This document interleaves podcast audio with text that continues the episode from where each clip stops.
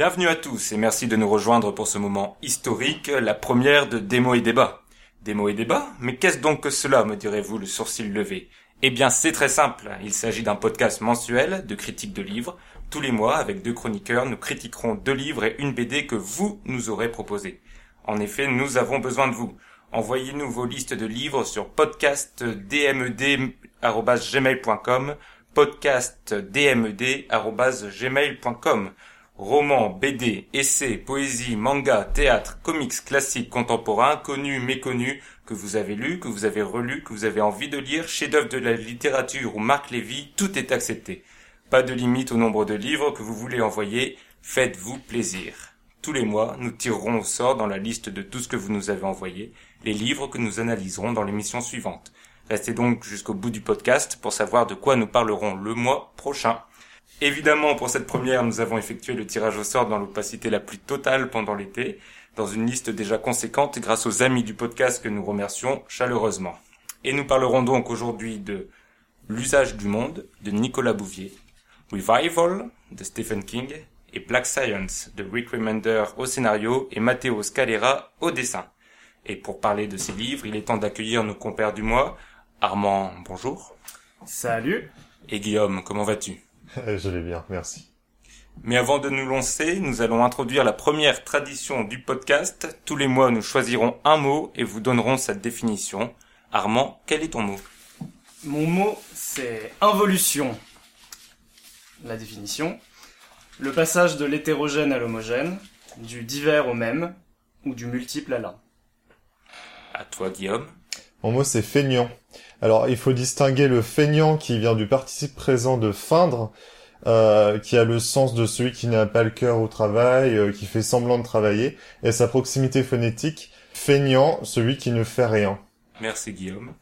Et mon mot sera podcast, un anglicisme qui veut dire fichier audio ou vidéo diffusé par Internet en série, et le terme proposé par l'Office québécois de la langue française pour le traduire est balado-diffusion.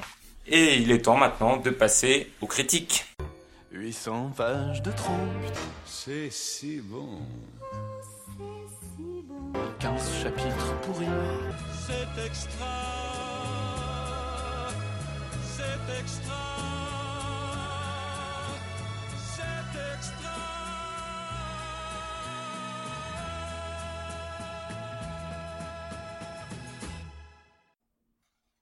Et c'est donc parti pour les critiques. On commence tout de suite par L'usage du monde de Nicolas Bouvier et Thierry Vernet.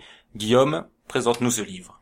Alors, euh, c'est un livre de Nicolas Bouvier, euh, comme tu l'as dit, qui a été écrit par Nicolas Bouvier au cours d'un voyage euh, en 1953-1954 qui est parti de l'ancienne Yougoslavie à l'Afghanistan, donc l'ancien bloc soviétique, avec des dessins, des croquis de Thierry Vernet. Ils sont partis de Genève avec une Fiat 500 et ils ont parcouru tous ces espaces avec euh, des histoires assez marrantes et euh, très différentes. Par exemple, à un moment, ils sont avec des peintres. À un autre moment, ils se retrouvent avec des tziganes. Et donc, euh, c'est écrit avec un style très précieux, mais aussi très intéressant. Ça, s'avale comme une glace Magnum, je dirais. Soyons précis. Hein. Magnum, quelle, quelle saveur, Guillaume? Alors, je dirais euh, plutôt saveur euh, vanille avec euh, des amandes. Merci. Dans le chocolat. Parce qu'en fait, c'est joli, mais il faut pas lire ça à 23 heures le soir. on risque de s'endormir devant. c'est qualifié aujourd'hui comme un classique. Le livre a été a eu deux grandes dates de parution. Il a été paru la première fois en 63. ça a été un demi-flop. Ça a bien fonctionné en Suisse parce que c'était euh, soutenu par les journaux et les émissions de radio. Euh, en France, il n'y a pas eu le succès espéré, notamment parce que les deux éditeurs euh, français qui devaient l'éditer ont donné des conditions que Bouvier et Vernet ont refusées. Euh, 20 ans plus tard, il a été réédité à la découverte en France avec un succès moyen, puis chez Payot en 92. Euh, c'est à ce moment-là qu'il a obtenu le succès espéré, euh, puisqu'il s'en vend aujourd'hui, je pense, à entre 10 000 et 15 000 exemplaires par an. Et est-ce que ça t'a plu? Eh, Écoute, euh, oui, beaucoup. Alors, je pense que, enfin, pour euh, plusieurs raisons, mais je pense que l'idée transversale, Euh, c'est le, le côté euh, la petite histoire euh, individuelle, mais aussi l'histoire des gens qu'ils rencontrent dans la grande histoire qui aujourd'hui on, on ne peut pas connaître, on ne peut pas comprendre euh, quand on est né après la chute du mur de l'ancien bloc euh, soviétique et des satellites, voire des, opposants euh, soviétiques, et euh, avec des avec des personnages qui, je pense, on pourrait pas forcément rencontrer aujourd'hui dans la même situation. Et toi Armand, t'es d'accord avec Guillaume? Je suis assez d'accord sur ce qu'il vient de dire, notamment sur l'aspect euh, ancrage historique du roman, parce que euh, le bouquin, vu que c'est une retranscription d'un carnet de voyage d'une certaine manière, voire euh, quasiment une retranscription littérale, on part d'un postulat géographique, mais au final c'est l'histoire qui est intéressante, les régimes présents sur place, euh, les rapports de force locaux, euh, les différentes ethnies et minorités euh, qui se retrouvent déplacées d'un pays à l'autre, et ça j'ai trouvé ça vraiment très intéressant. Je serais peut-être un peu plus réservé sur l'aspect euh, ça se lit tout seul, parce que j'ai une relation un peu plus conflic- conflictuelle que Guillaume avec le, le roman. Peut-être que j'aime beaucoup moins les magnums aux éclats d'amande. Je trouve que ça se lit très bien, mais que ça, il y a tellement de, de richesse dans les descriptions, euh, dans les présentations euh, d'aspects très divers, dans l'utilisation des ellipses ou euh, dans l'enchaînement des voyages que au bout d'un moment je me suis trouvé un petit peu euh, subjugué par le, le roman et du coup euh, peut-être un peu plus de difficultés des pauses peut-être à faire dans le dans la lecture mais sinon j'ai trouvé ça très fluide et j'ai plutôt apprécié au final le roman en tant que tel Oui, moi aussi j'ai beaucoup euh, apprécié ce livre. C'est vrai qu'il euh, Guillaume l'a souligné. Ce qui est assez euh, amusant, c'est qu'il se présente comme un journal de bord, comme euh, quelque chose d'écrit au jour le jour. Il y a même souvent des ellipses quand euh, dans les moments où il n'a pas les moyens d'écrire. Mais paradoxalement, le livre est très très bien écrit. On voit qu'il est particulièrement travaillé, la langue est, minutieuse, euh, les, les formules sont très réfléchies, très pensées et parfois très drôles aussi. Donc euh, on sent que c'est un livre qui a été retravaillé et retravaillé après son voyage pour arriver sous cette forme. Et du coup, il est extrêmement plaisant à lire. Il est en effet assez fluide. La langue est belle, la langue est dense aussi. Comme tu l'as dit, Armand, c'est vrai que c'est un livre qui ne se lit pas non plus euh, sans y penser euh, de manière purement ludique. Euh, c'est un livre riche, un livre dense, un livre assez fort qui n'est pas dénué d'humour. Euh, Par exemple, dans un passage euh, où ils euh, ont une panne mé- mécanique pour la voiture et où ils euh, sont en, grand danger de ne plus repartir et qu'ils euh, s'adressent aux, aux passants, voilà ce que dit l'auteur. Un vieux sous-officier se borna à constater qu'Allah était grand, mais le moteur brûlait. Donc c'est typiquement le, le genre de formule euh, très drôle et très réfléchie qui, qui parcourt euh, ce livre. Et ce qui m'a aussi frappé dans, dans ce texte, c'est euh, en effet, euh, moi je suis assez réticent au, au livre de voyage. Quand euh, j'ai tiré au sort ce livre, j'avais un peu peur de ce que j'allais lire. Et au final, c'est vrai que c'est avant tout une galerie de personnages, une galerie de personnes, et c'est aussi un livre très parcouru de petites thématiques, et notamment celle de l'art qu'on retrouve tout au long du livre, notamment parce que les deux voyageurs sont des artistes. On a un écrivain et un peintre qui voyagent ensemble.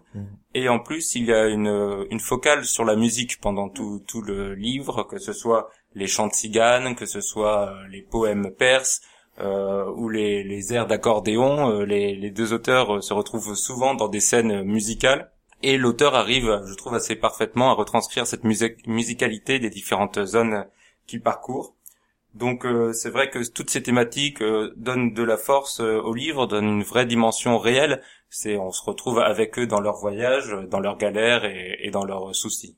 Ce que je trouve assez remarquable par rapport à ce que tu viens de dire, je suis, je suis tout à fait d'accord, c'est que euh, malgré la richesse du voyage, la longueur du voyage, les allers-retours, euh, plusieurs villes euh, sont visitées de maintes reprises parce qu'ils passent à un certain point, ils doivent y revenir. Ils ont des situations répétitives comme les pannes qui sont très fréquentes. Ils ont beaucoup de d'ambiances musicales qui les entourent, qui sont certes très différentes mais qui sont récurrentes. Et malgré ça, le vocabulaire et les descriptions de l'auteur restent très variés. Il n'y a pas de redondance dans les qualificatifs, dans les formulations. Il n'y a, il y a pas vraiment de ressemblance entre les personnages alors qu'il en croise euh, une foultitude. Et Mhm. ça, c'est hyper intéressant parce qu'il y a beaucoup de romans, même beaucoup plus courts. Là, on est à peu près sur du 400-500 pages qui ont une redondance et euh, on voit que euh, le style de l'auteur fait que les mêmes qualificatifs sont souvent utilisés. Là, c'est pas le cas et c'est ça qui est très intéressant dans ce roman aussi. Oui, c'est vrai qu'il arrive à faire vivre euh, plein de portraits différents et à chaque fois qu'il tombe dans un nouveau village ou une nouvelle ville, il voit d'autres types de personnes et à chaque fois c'est des nouvelles histoires et de nouvelles anecdotes. Guillaume, t'as quelque chose à rajouter? Euh, oui, bah, sur la musicalité, alors j'ai lu quelque part, mais je l'ai pas trouvé, qu'il y avait une, euh, il y avait une édition avec des enregistrements qui avaient été faits. Et euh, j'ai remarqué aussi par rapport aux langues, quand il décrit la langue, quand Oui. il décrit le turc. Pour une petite citation aussi, pour reprendre ce que tu fait, bon, ils sont en Iran, à Tabriz, et euh, pour reprendre l'idée de petite histoire dans la grande histoire, donc il est avec euh, un, berger, euh, qui dit « Début 47, les troupes iraniennes récupérèrent la ville sans tirer une cartouche. Ils ont édité un timbre pour célébrer leur conquête. Puis, ils ont pillé les campagnes, ajouta âprement le vieux. J'y ai laissé bien des moutons. Et je trouve que ça illustre bien ce côté, bah voilà, il se passe des, des gros événements, c'est la guerre, on- et euh, à côté de ça, bah il y a des moutons qui sont perdus, et pour le pour le berger, c'est vraiment ce qu'il y a de plus grave dans sa vie personnelle. Et petit détail dans les, les petits bémols euh, du livre, je sais pas si vous avez remarqué, mais j'ai l'impression que l'auteur est légèrement misogyne. Alors il faut remettre Euh, ça dans, dans le contexte de l'époque, mais la, la place de la femme dans, dans le livre est quand même assez euh, catastrophique pour le ainsi dire. Il y a peu de personnes. On parlait de galerie de personnages, il y a quasiment pas de femmes. Et quand il parle de femmes, euh, c'est souvent pour dire qu'il les trouve euh, beaucoup trop moches à son goût. Euh, je me souviens d'un passage où il dit notamment que euh, en, voyant un- une belle jument qui passait devant lui, qu'il disait que c'était la chose la plus féminine qu'il avait vue depuis longtemps. Donc en effet, euh, il est parfois ça, c'est rare. C'est vraiment quelques petites occasions, quelques lignes, mais qui peuvent choquer certains euh, lecteurs parce qu'en effet, la condition féminine n'est pas dans ses euh, priorités. C'est assez paradoxal d'ailleurs au vu des, origines diverses qui croisent, parce que quand, il s'agit de nationalité, de tradition, de culture, euh, de groupe ou de, de minorité très affirmée, il est, il est très enthousiaste, euh, très tolérant, et évidemment c'est plutôt sur euh, l'image de la femme au sein de ces ethnies ou de ces minorités qui va plutôt tiquer et avoir des commentaires vraiment sur le physique Oui. et s'arrêter à ça euh, et juger la personnalité, ça va être le, le premier trait de, de description qu'il va, qu'il va donner. Oui, oui, oui, c'est c'est assez paradoxal. Ça m'avait choqué aussi. Bon, on est d'accord. Alors, moi j'ai juste un petit mot à rajouter sur parce que je pense qu'il faut aussi rendre hommage à, à la voiture, qui est euh, vraiment un, un personnage euh, assez unique dans, dans le livre parce que elle est tout le temps en panne. il galère euh, tout le temps à la faire marcher, etc. Et ça donne lieu à, à des descriptions assez incroyables où ils, ils essayent de réparer avec 20 paysans au milieu du désert leur Ils voiture. la font rouler à l'huile ou ce genre de choses. Oui, oui, et, puis c'est aussi la- l'attraction un peu de à chaque fois qu'ils arrivent dans un village, la voiture c'est la- l'attraction qui fait venir, qui crée le contact, qui brise la glace. Et euh, je trouve ça assez fort dans, ce livre, le, poids qu'ils arrivent à donner à, à cette voiture, qui en a vu des, des, des belles. Bon bah si on n'a rien d'autre à lire, on va passer tout de suite au deuxième livre de l'émission, Revival de Stephen King, que je vais vous présenter. Stephen King est sûrement l'un des écrivains américains les plus prolifiques de sa génération, avec 56 livres au compteur et la myriade d'adaptations cinéma et télé, aux résultats très inégaux par ailleurs qui ont suivi, il s'est imposé comme le maître de l'horreur, The King of Horror, comme on l'appelle aux États-Unis, et c'est rigolo parce que son nom c'est King, justement. Je dois donc confesser à mes chers auditeurs que King est avec euh, Agatha Christie un auteur phare de mes années collège. J'ai dévoré beaucoup de ses livres et j'étais donc ravi de tirer au sort une de ses dernières productions, Revival, qui est sortie en 2014. Mais de quoi ça parle donc? Si la couverture et le titre font immédiatement penser à Frankenstein, il s'agit plus d'un hommage que d'un remake. On suit la vie de Jamie, d'abord dans son enfance, alors qu'il n'est qu'un enfant, Jamie voit arriver dans son village un nouveau révérend, Charles Jacobs, qui intrigue son village par sa passion de la science et notamment de l'électricité. Un lien d'affection se crée donc alors entre Jamie et le révérend qui lui explique que la science ce n'est pas sorcier. Vous l'attendiez celle-là. Jusqu'à ce que tout d'un coup un événement tragique va forcer Charles Jacobs à quitter la ville et la vie de Jamie. Après une ellipse assez brutale, on retrouve Jamie mal en point, jusqu'à ce que son chemin croise à nouveau celui de l'ancien révérend qui va bouleverser sa vie pour le meilleur, comme pour le pire. Bon, soyons clairs, lire ce livre pour un habitué de Stephen King, c'est comme enfiler des pantoufles au coin du feu après une longue journée de travail en décembre. Stephen King utilise tous les procédés qu'il maîtrise à la perfection, des personnages bien écrits et crédibles, une tension progressive vers un mystère final, du surnaturel qui infuse discrètement le monde réel, et on retrouve aussi toutes les thématiques qui parcourent l'ensemble de, son œuvre. la religion, la quête de sa place dans le monde et surtout le destin. En effet, l'œuvre de King est profondément marquée par cette notion de destin, de karma, et cela se retrouve jusque dans ses tics d'écriture. En effet, King use et abuse des phrases annonciatrices comme et c'est la dernière fois qu'il le vit, ou il ne croyait pas si bien dire, ou encore c'est une décision qu'il regrettera amèrement. Évidemment, ce procédé sert à maintenir le suspense et c'est diablement efficace, mais cela montre aussi que l'histoire est prédéterminée, que les héros ne peuvent pas échapper à ce qui les attend. Cependant, si on retrouve les éléments des plus grands Stephen King, Revival reste un ton en dessous et ne marquera pas les esprits comme Shining, Le Fléau ou ça avant lui. Personnellement, j'ai notamment eu beaucoup de mal avec le début du livre, euh, en effet, euh, le, narrateur, qui est Jamie adulte, euh, raconte ce qui s'est passé durant son enfance avec son regard d'enfant. Donc on a une écriture qui est à la fois celle du vocabulaire d'un enfant, mais mélangée avec un ton adulte, et je trouve que ça ne marche pas du tout. Euh, je l'ai lu en français, donc c'est peut-être aussi la traduction qui fait ça, mais j'ai trouvé aussi ces passages très mal écrits, et j'ai trouvé que ce livre partait vraiment sur une très mauvaise base. Heureusement, après l'ellipse, une fois qu'on quitte le regard de l'enfant, la langue est, plus mature, adulte, et j'ai retrouvé l'écriture de King que j'affectionnais tant. Il y a aussi euh, quelques passages euh, très forts, je trouve, notamment le grand sermon à l'église ou la scène finale, mais le rythme général est assez lent. Il prend le temps d'installer ses personnages et de nous les montrer évoluer. Et finalement, c'est peut-être ça, en fait, le véritable sujet du livre, comment vivre avec son passé. Tous les personnages sont marqués par des événements qu'ils ont vécus de leur faute euh, ou non, et doivent apprendre à, vivre avec. Donc c'est un livre que je conseille à ceux qui connaissent, qui aiment déjà Stephen King et qui ne l'ont pas lu, par contre, c'est sûrement pas celui avec lequel il faut commencer si on ne connaît pas l'écrivain, si on ne connaît pas cet univers, parce que c'est pas le plus marquant, c'est pas le plus fort, et c'est sûrement pas celui qui donnera envie d'en lire d'autres. Euh, après, euh, je pense que c'est un, récit assez honnête, et la fin, euh, moi, m'a beaucoup plu. Je pense qu'elle est assez clivante, parce qu'il y a un véritable, on ne va pas la dévoiler, mais il y a un véritable choix qui est fait par l'auteur et que j'ai trouvé assez original est assez forte en fait, assez puissante. Est-ce que vous êtes d'accord avec moi? J'ai l'impression que Guillaume ne l'est pas parce qu'il grimace. Il grimace. Euh, ben pour le coup, absolument pas fan puisque c'est mon premier King. Bon, il a une réputation qui le précède. Hein. Et euh, effectivement, euh, si vous avez jamais lu de King, c'est vraiment pas celui avec lequel commencer. C'est long. J'ai, enfin, j'ai sincèrement l'impression qu'il a écrit les deux derniers chapitres et qu'ensuite il s'est dit je fais quoi avec les 400 autres pages? Et les personnages ne sont pas développés euh, assez bien.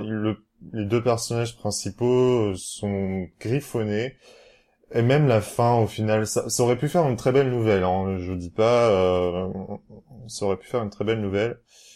Mais là sincèrement il y a 440 pages en plus euh, je l'ai lu en, français, hein, puisque euh, on allait en parler en français. Euh, mais je pense que la traduction est pas très bonne.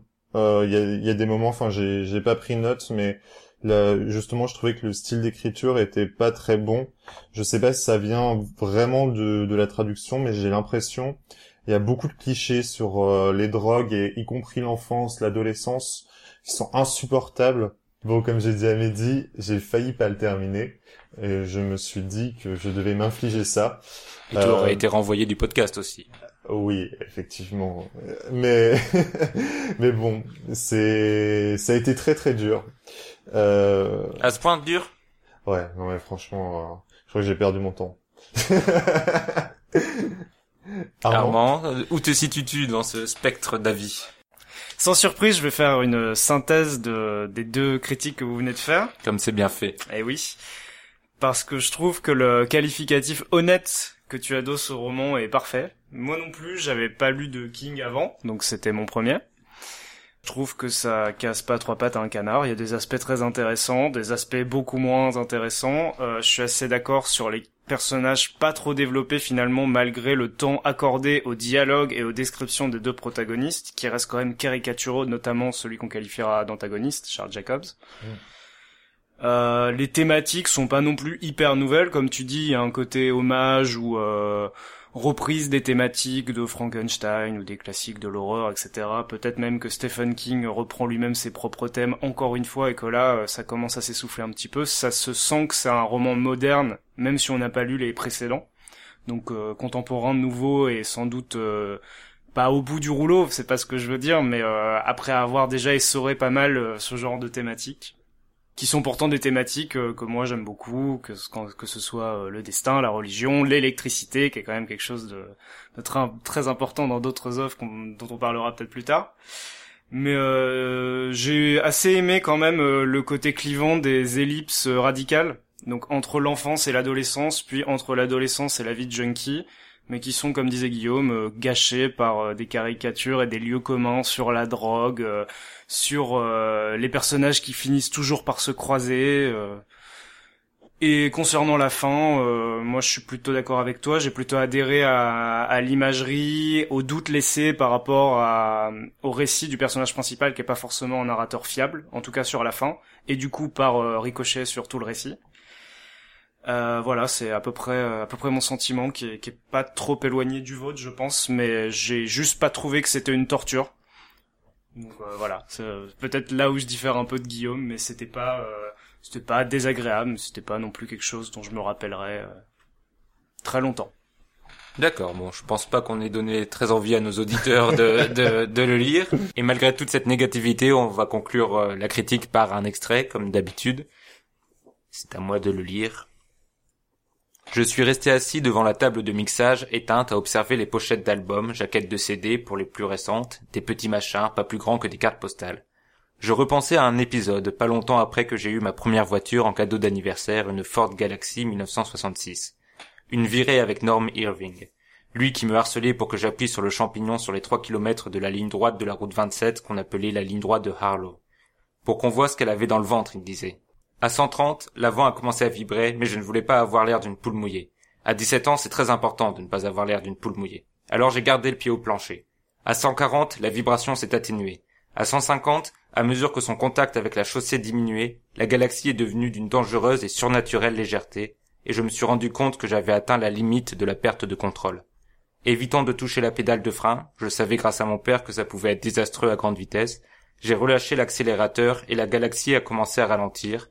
J'aurais aimé pouvoir en faire autant maintenant. Et maintenant, passons à la dernière œuvre du podcast, Black Science de Rick Remender et Matteo Scalera. Scalera, merci Armand, que tu vas nous présenter d'ailleurs. Black Science donc, le tome 1 pour être précis, qui s'intitule en français de Shari Dancila, comme la fameuse Maxime, euh, qui représente euh, bien les enjeux du premier livre. On a affaire à une histoire de science-fiction, comme le nom peut le laisser suggérer, euh, pour être assez euh, vague sans dévoiler quand même euh, l'intrigue pour ceux qui voudraient le lire.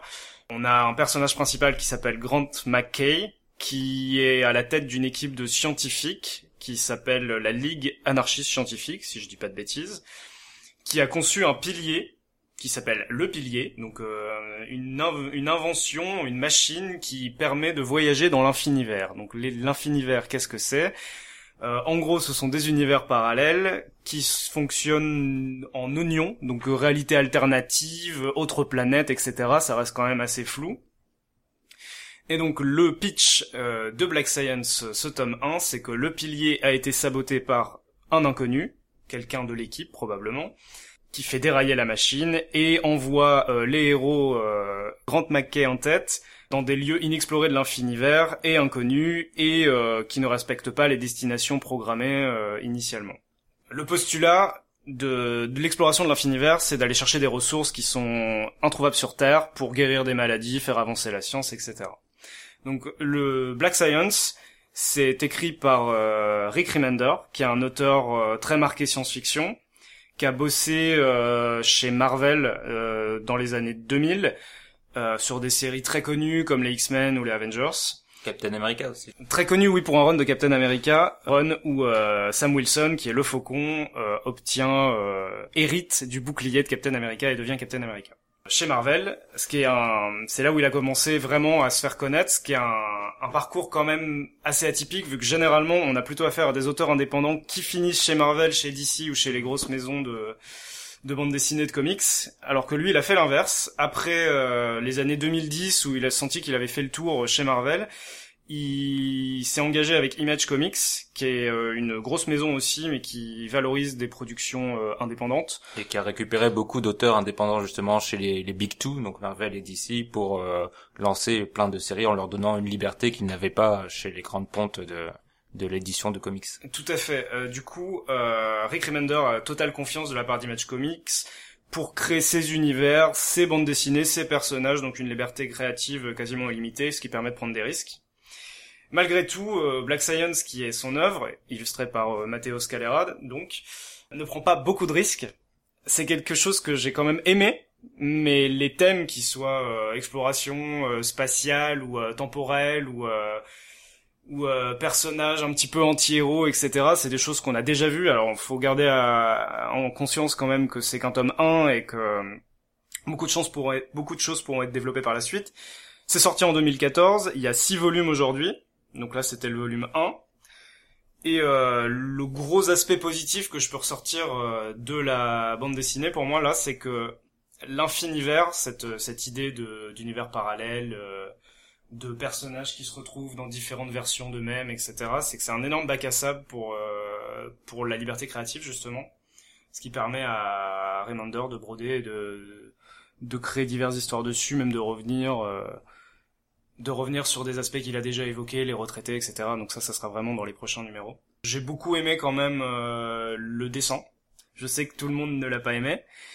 L'utilisation des couleurs notamment et du noir pour euh, quelque chose qui s'appelle Black Science, c'est quand même assez important. Mais euh, il y a une part très importante laissée euh, au contraste entre le noir et les couleurs justement qui sont très vives, qui peuvent être du bleu, du rose, du rouge.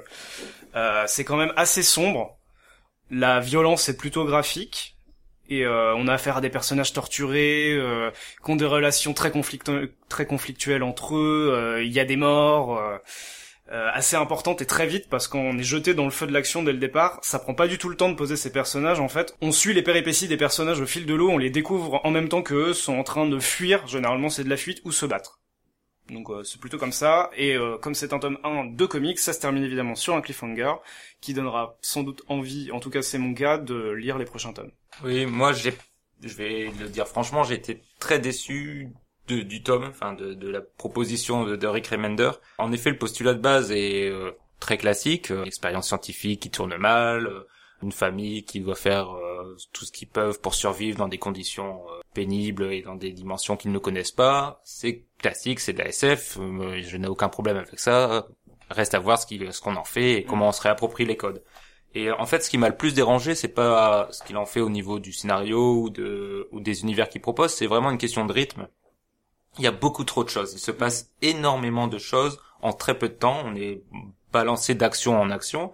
Comme c'est un multivers, on passe d'un univers à l'autre sans avoir absolument pas le temps de voir ce que sont ces univers. Donc c'est un peu dommage. On voit quelques personnages intéressants de loin et puis c'est tout. On passe à un autre univers. Et surtout, on ne s'attache absolument pas aux personnages. Je sais pas ce que vous en avez pensé, mais moi, je n'arrive absolument pas à savoir euh, déjà qui est qui, qui fait quoi avant qu'ils disparaissent de, de l'histoire.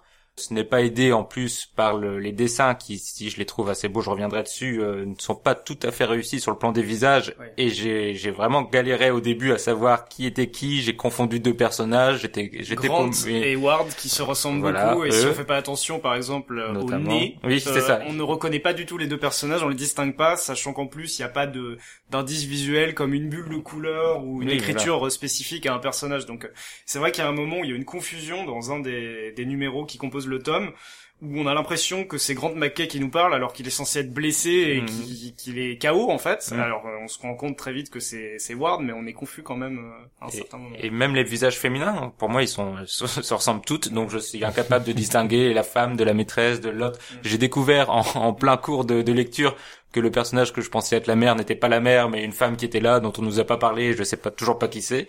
Donc j'ai eu beaucoup de mal à, à, à rentrer dans l'histoire, à m'intéresser au, au personnage, d'autant plus que, comme tu l'as dit, euh, il y a des séquences émotions. L'auteur veut faire un peu de psychologie euh, sur des moments tristes.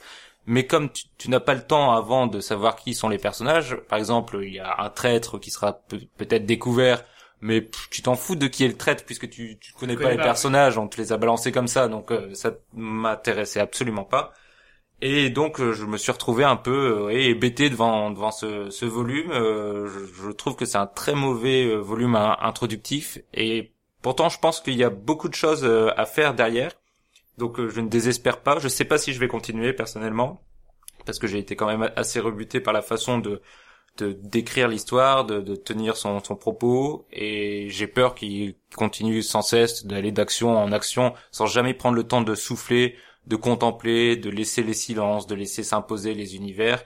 Et je trouve ça euh, très dommage, d'autant plus que les dessins sont sont assez paradoxaux. Donc comme je l'ai dit, euh, j'ai trouvé les, visages assez ratés, les personnages pas terribles. Par contre, le, les, couleurs très fluo et les changements d'univers sont plutôt bien représentés. On sent que le dessinateur s'amuse à représenter les différents monstres, les différents personnages euh, ubuesques qu'ils peuvent rencontrer. Euh, notamment le- au tout début les, cette sorte de- d'indiens du futur Oui. euh, qui sont très amusants à voir. Il y a un mélange des genres quand même assez intéressant où euh, l'auteur se permet de, de faire choquer des univers aussi euh, divers que euh, euh, des Indiens et la Seconde Guerre mondiale euh, in space. Enfin, c'est quand même assez intéressant. Et euh, je, suis, je suis tout à fait d'accord sur euh, le, le manque de d'émotion et de de, de contemplation que qu'offre le tome, en dépit de beaux dessins et de d'univers qui pourraient quand même disposer à, à, à ouvrir, je sais pas, une double page par Oui, exemple, qui va nous montrer euh, euh, une, la surface d'une planète ou d'un univers. Ça, on l'a pas parce qu'on est vraiment dans l'action et c'est vraiment des personnages qui courent en fait. tout le temps. Et je trouve ça dommage quand on a un artiste euh, de cette qualité qui a l'air investi dans, dans son boulot de pas lui offrir euh, plus de, euh, de de marge de manœuvre pour présenter des, des beaux univers. Guillaume, qu'est-ce que t'en as pensé toi? Euh, je vais faire la synthèse cette fois. Oh mais c'est incroyable, quelle émission Euh, J'ai très mal fait, mais... Ouais. Euh, On l'aura reconnu. C'était Emmanuel Macron, c'est ça? Nicolas Sarkozy. Ah. Ouais. Euh, alors oui, pour les pour les couleurs, je suis très d'accord. Euh, surtout le mélange avec le noir et les couleurs. Euh, pour le pour les personnages, idem. Il y a certains personnages qu'on qu'on reconnaît tout simplement pas. Mais ce qui m'a le plus dérangé, c'est peut-être plus les bulles euh, qui sont très saccadées et qui font que la lecture est pas facile à, à comprendre. Il coupe les phrases euh, à l'intérieur, donc ça, je sais pas si c'est dû pareil à la traduction ou si c'est également dans l'original. Puis il parle beaucoup aussi. Hein. Oui. Il, il par- explique C'est tout. très bavard, oui. Est-ce que ce serait pas des médis? Salaud. euh, Oui, mais j'ai beaucoup aimé par contre euh, justement le comment il pose le comment il pose l'histoire. J'ai beaucoup aimé comment il pose l'histoire. Euh, puisqu'en fait ça aborde la science, mais l'opposition de la science et de la religion, euh, mais aussi le, le travail, euh, quel est le fruit du travail, puisqu'on parle beaucoup d'histoires euh, dans lesquelles euh, bien on va trouver dans les galaxies extérieures, enfin les univers extérieurs, des solutions pour l'humanité. Et euh, la différence entre les, les dogmes, mais qui peuvent exister aussi bien pour le coup au niveau euh, financier, donc euh, bah, forcément si on va trouver quelque chose à l'extérieur, ça peut avoir un aspect financier, mais aussi au niveau de la religion, mais également au niveau de la science. C'est plutôt pas mal de ce côté-là, je trouve que ça donne vraiment envie de lire la suite. Mais effectivement, euh, bon, tout le long, c'est un peu comme le Seigneur des Anneaux, euh, le début, euh, bah, c'est long. Et c'est long, pour le coup, là, en fait, c'est pas tellement de la description, c'est énormément d'action, comme vous le disiez, synthèse. Mais euh, moi, je lirais plutôt la suite. Donc on a deux motivés pour lire la suite et moi qui suis plus mitigé. Donc euh, à vous de voir euh, si vous voulez donner la chance à Rick Remender. Armand, un dernier mot? Oui, pour rebondir sur ce que vient de dire Guillaume sur l'opposition, ou en tout cas la comparaison science-religion, j'irais même jusqu'à la comparaison science-magie. Euh, le titre, il est pas innocent parce que c'est Black Science, et donc c'est comme si c'était la magie noire, puisque la Ligue anarchiste scientifique euh, traite des sciences occultes, si on peut s'exprimer Mhm. comme ça, et non de la magie occulte euh, et non autorisée. Donc j'ai trouvé ça assez intéressant. Pour la petite histoire, c'est très fugace, mais si on y fait attention, euh, l'équipe pendant le développement se trouve sur euh, dans un, un local euh, barré d'une porte sur laquelle on peut lire Block Science et en fait c'est le A anarchiste qui a remplacé le O de Block Oh. Science Ah. qui donne Black Science. C'est quasiment, c'est, je sais pas expliqué par une bulle, pas par les personnages. C'est un tout petit aspect sur une porte dans une case et j'ai trouvé ça assez euh, habile en tout cas. Et je ne l'avais pas vu. Eh ben Je l'ai pas vu non plus. euh, et euh, enfin sur euh, aussi sur l'aspect thématique, ce qui est quand même intéressant malgré le déferlement d'action et les personnages peut-être pas forcément euh, très développés, encore moins que dans le Stephen King. Euh, c'est euh, l'importance des actions individuelles pour reprendre le thème de la destinée et ses conséquences collectives dans un multivers. C'est quelque chose, je pense, qu'il a beaucoup aimé euh, de son passage chez Marvel, Rick Remender, parce que c'est quelque chose qui est quand même traité beaucoup dans les comics de grande audience, de grand lectorat. Et c'est assez marrant qu'il réadapte sur un projet quand même beaucoup plus créatif et que et qui s'en resserve. Moi, j'ai hâte de voir comment il va il va faire évoluer ce concept. C'est vraiment l'intérêt principal pour moi des prochains tomes. D'ailleurs, on peut euh, peut-être trouver aussi un, un fil rouge entre les deux œuvres de notre podcast, puisque euh, la, la quête scientifique euh, qui tourne mal, cette obsession de trouver la connaissance, euh, quitte à jouer avec les forces occultes, quitte à, à jouer avec euh, des choses qui nous dépassent, c'est exactement aussi le thème de Revival de Stephen King. Un peu moins de l'usage du monde de Nicolas Bouvier, qui traite moins de la question de la magie, mais Qui est beaucoup plus terre à terre. Et là, on est une vraie opposition pour le coup. mais c'est vrai que là, on a une même thématique dans ces deux livres, traitée évidemment très différemment. Eh bien, merci beaucoup pour ces critiques. Armand, est-ce que tu as un passage à citer de... Oui, un petit passage justement pour illustrer euh, ce dont je parlais sur euh, peut-être la place des choix individuels dans le dans l'univers collectif, si je peux m'exprimer ainsi. C'est euh, Grant McKay qui réfléchit euh, en plein conflit avec un autre membre de l'équipe, sans dévoiler son nom. De toute façon, on n'a pas donné le nom des personnages comme ça. Vous êtes préservés. Grant McKay se saisit de son adversaire et là, il se dit l'esprit sombre dans la rage. La rage me pousse à déraper. Je fais toujours la même erreur. Je saute avant de regarder. Très bien, merci beaucoup à vous et nous allons passer à la dernière rubrique, enfin la dernière rubrique avec vous et l'avant-dernière rubrique de ce podcast puisque l'on passe aux recommandations. Mais moi, je ne suis pas ainsi que certains de tes prétendus amis. Tu peux avoir confiance en moi. Aie confiance, crois en moi, que je puisse veiller sur toi. Et nous sommes de retour donc pour les recommandations. Donc cette partie du podcast sera totalement ouverte. Je laisse les chroniqueurs et moi-même euh, recommander ce qu'ils veulent, que ce soit encore un livre, c'est possible, du cinéma, de la musique, du théâtre, voire un bon restaurant dans Paris. Ils sont libres. Et je vais donc vous recommander un film aujourd'hui puisque j'ai vu Barbara cette semaine et que j'ai trouvé ça magnifique. C'est vraiment euh, Mathieu Amalric donc film euh, ce qu'on aurait pu croire être un biopic vu le, le nom du film et qui ne l'est pas du tout. Euh, au contraire, euh, il filme un metteur en scène euh, qui fait un film sur Barbara avec Jan Balibar qui ne joue donc pas Barbara mais l'actrice qui joue Barbara. Donc tout un procédé complexe de mise en abîme qui, euh, s'il aurait pu se casser la gueule facilement, moi je trouve, tient tout le film. Et il réussit du coup à jouer sur cette question euh, du double, de l'interprétation, de, de, ce mélange des formes entre Jan Balibar qui devient Barbara, qui ne l'est plus, entre les scènes on ne sait plus qui est qui, Euh, les images d'archives ne sont pas en fait des, des images d'archives mais des images filmées, c'est c'est assez extraordinaire, j'ai trouvé d'une beauté incroyable. Pour les fans de Barbara, d'autant plus les, les musiques qui ne sont pas euh, omniprésentes, euh, il y a peut-être deux musiques en entier, et, euh, je suis même pas sûr, le reste c'est- des fragments qui sont disséminés tout le long du film, comme les morceaux de sa vie sont aussi euh, faits sous le forme d'allusions, il n'y a pas de séquence euh, plan-plan euh, comme on en a vu mille fois dans tous les biopics, je pense à La euh, d'Edith Piaf, euh, je pense à, à Gainsbourg, même s'il était un peu plus réussi. Là, cette fois-ci, vraiment, la, la vie de Barbara est juste... elle est là, elle est évoquée pendant tout le film, c'est c'est le filigrane, mais ce n'est pas le sujet, l'objet du film qui n'est absolument pas didactique. Il est juste beau, il est juste beau à voir, beau à écouter. Et euh, si vous êtes fan de Barbara, allez-y euh, les yeux fermés, même si c'est embêtant pour un film. Par contre, euh, mon bémol pour ce film, c'est que je pense qu'il y a un petit côté entre soi et que si vous êtes hermétique à Barbara ou si tout simplement vous ne connaissez pas son œuvre, ce sera peut-être compliqué. Je ne sais pas à vous de, de voir si vous êtes prêt à, à tenter l'aventure, mais euh, c'est mon petit bémol. Sinon, le film est un des plus beaux films de l'année pour l'instant. Guillaume, qu'est-ce que tu nous recommandes? Dis, quand reviendras-tu Merci, merci Guillaume. Arrête ça tout de suite.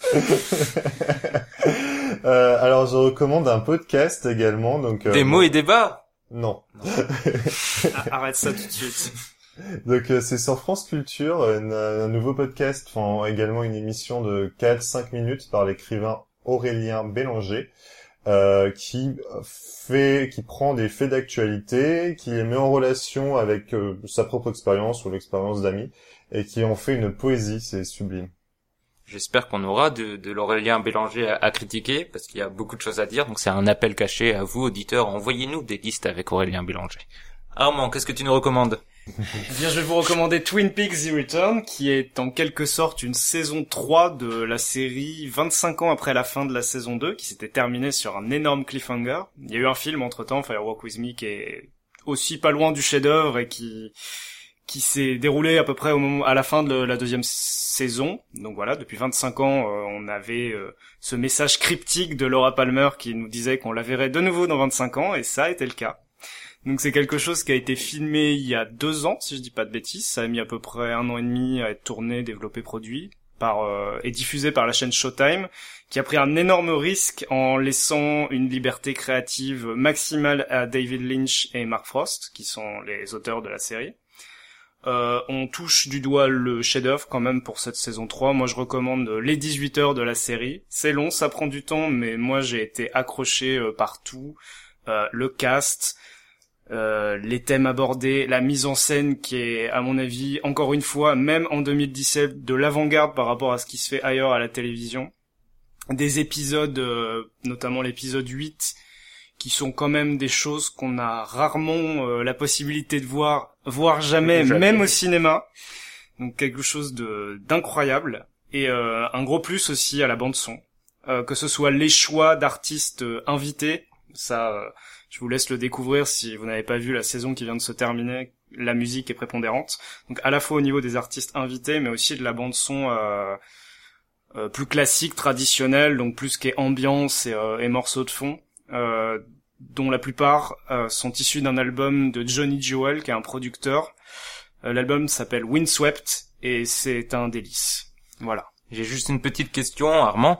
Est-ce que tu recommandes à quelqu'un qui n'a pas vu les deux premières saisons de Twin Peaks de regarder cette saison 3 ou est-ce qu'il doit regarder l'intégrale de la série? Euh, malheureusement, j'ai envie de dire, il doit regarder les deux autres séries, enfin les deux autres saisons et le film. Le film est tout aussi nécessaire pour comprendre les enjeux, les personnages, etc.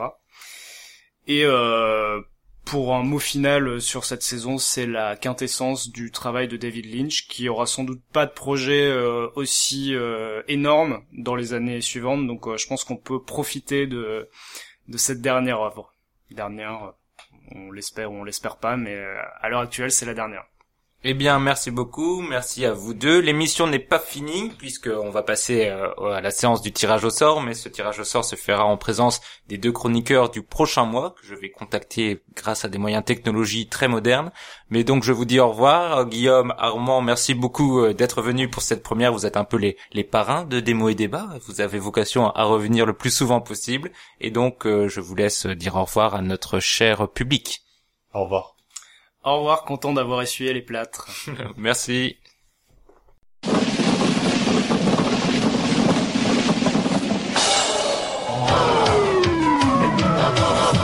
Bon, Nous revoilà donc pour le tirage au sort, la dernière rubrique de l'émission. En effet, tous les livres que vous nous envoyez sur podcastdmed.gmail.com sont réunis dans une seule et unique liste. Grâce à un tirage au sort euh, effectué sur un tableur Excel, tous les mois, nous tirons au sort les livres et BD qui seront critiqués le mois prochain. Petite subtilité, pour épargner nos chroniqueurs et leur donner un peu leur mot à dire, euh, chaque chroniqueur, moi y compris, a un veto à opposer, un seul et unique veto euh, pour euh, se débarrasser d'un livre qu'il ne souhaiterait absolument pas chroniquer. Je vais donc rentrer en communication avec les chroniqueurs du mois prochain. Louis, est-ce que vous me recevez? Oui, tout à fait, Mehdi. Je vous reçois 4 sur 5. Très bien, et il sera accompagné le mois prochain d'Esther. Esther, est-ce que vous me recevez? Bonjour Mehdi, je te reçois très bien. C'est parfait. Donc nous allons tout de suite procéder sans plus tarder au tirage au sort. Nous secouons les boules, nous mélangeons les bouts de papier et une main innocente tire les livres. Et voici. Premier livre. Les tambours de la pluie d'Ismail Kadare. Un livre albanais de 1979 qui fait 352 pages. Eh bien, c'est validé de mon C'est côté. validé, Esther. C'est un très bon prolongement d'un voyage en Albanie, Mehdi. Ah bah parfait, tu auras beaucoup de choses à nous dire. Ils ont, ils ont passé leur temps à nous parler de ce mec, donc C'est vrai, c'est l'occasion de, de le lire. Oui. Très bien. Et je ne mets pas de veto non plus, donc euh, le livre est validé. Nous parlerons des tambours de la pluie le mois prochain. Et pour accompagner ce livre, euh, le tirage au sort a aussi choisi La peste d'Albert Camus, un livre assez peu connu d'un petit auteur débutant. Donc euh, 280 pages, euh, écrit en 1947. Est-ce que vous validez ou est-ce que vous mettez votre veto? Euh, je revalide. Oui, moi aussi. Et je valide aussi, donc c'est parfait, tout va bien pendant le meilleur des mondes. Donc toujours pas de veto utilisé dans démo et débat. C'est à la fois dommage et aussi euh, euh, cela montre euh, l'ouverture d'esprit des chroniqueurs qui sont prêts à affronter les, les, les pires défis. Euh, il reste évidemment à tirer la BD. La BD, la BD, la BD, la BD. L'art de voler. Est-ce que vous validez? Oui. Euh, Je connais pas du tout, mais oui. Bah d'accord. Eh bien, tout le monde valide. Voilà, c'est complet. Donc, je répète, les tambours de la pluie d'Ismaïl Kadaré, la peste d'Albert Camus, et l'art de voler d'Antonio Alatariba. J'espère que je n'ai pas écorché le nom. Et nous vous donnons donc rendez-vous euh, le mois prochain pour euh, vérifier si nos chroniqueurs ont bien lu les livres et voir s'ils les ont appréciés. Au revoir Louis, au revoir Esther. Au revoir Mehdi, à bientôt. Salut Mehdi À très vite.